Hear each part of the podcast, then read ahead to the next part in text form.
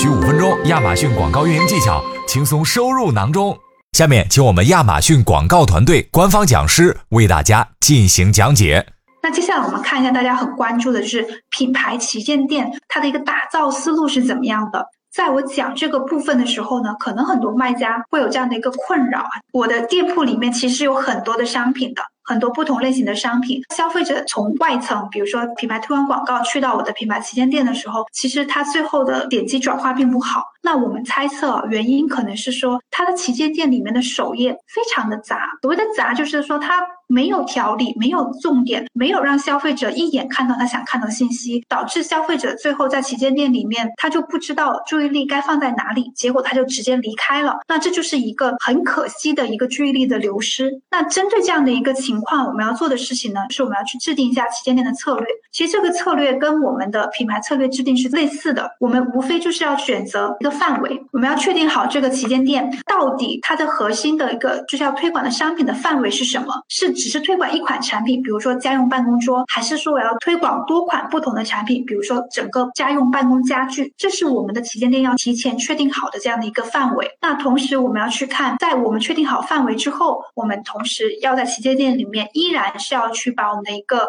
商品的卖点体现出来。那接下来我会用一个例子来跟大家去分析啊，到底怎么样我们能够从上层就是品牌推广广告里面去到品牌旗舰店，能够一脉相承的去体现它的一个卖点跟策略。第一个例子就是我们的范围是家用办公电脑桌，所以它就是一款产品嘛。那这一款产品的话，我们前期是知道说它的一个卖点是质量坚固、风格现代、家用场景办公桌。那所以。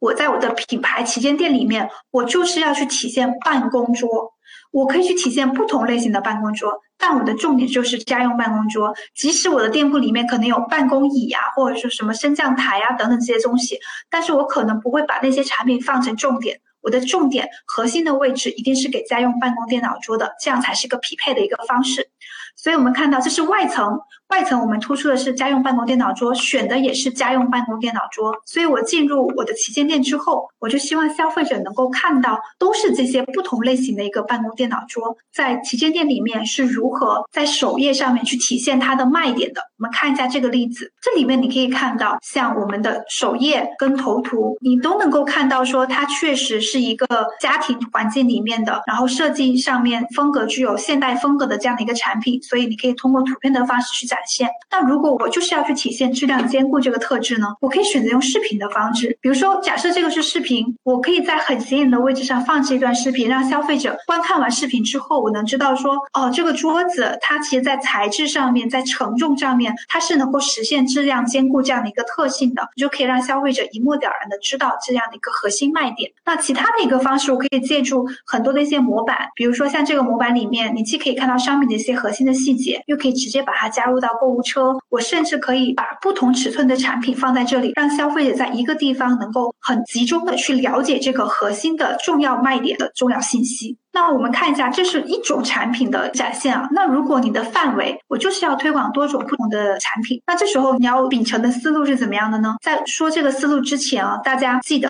千万不要选太多的产品哦。就是你的产品，如果你全部都想去推广，比如说我产品有五六种，我就想把五六种都给消费者一次看到，那结果就会不集中，因为你吸引到的消费者他是不够集中的一个群体，他可能会有针对这五种不同的产品有不同的一个诉求，所以这样的一个广告策略。其实它是不够有效的，所以即便你要去推广店铺里面的多款产品，我也会建议大家能够有所侧重的去选择，尽量把它的数量控制在可控范围内。以这个例子为例，其实它就只选了三种，一个是办公桌，一个是站立工作台，一个是可调节的座椅。那点击跳转到品牌旗舰店之后，你可以在首页里面一定是能找到这几个产品的：站立工作台，然后办公桌，这是站立工作台、办公桌，还有一个就是我们的一个可调节的一个升降那在这里面，你也同样可以看到，是每一个信息它是如何通过图片、视频的方式去展现出来的。今日份亚马逊广告知识已送达，如果对你有帮助，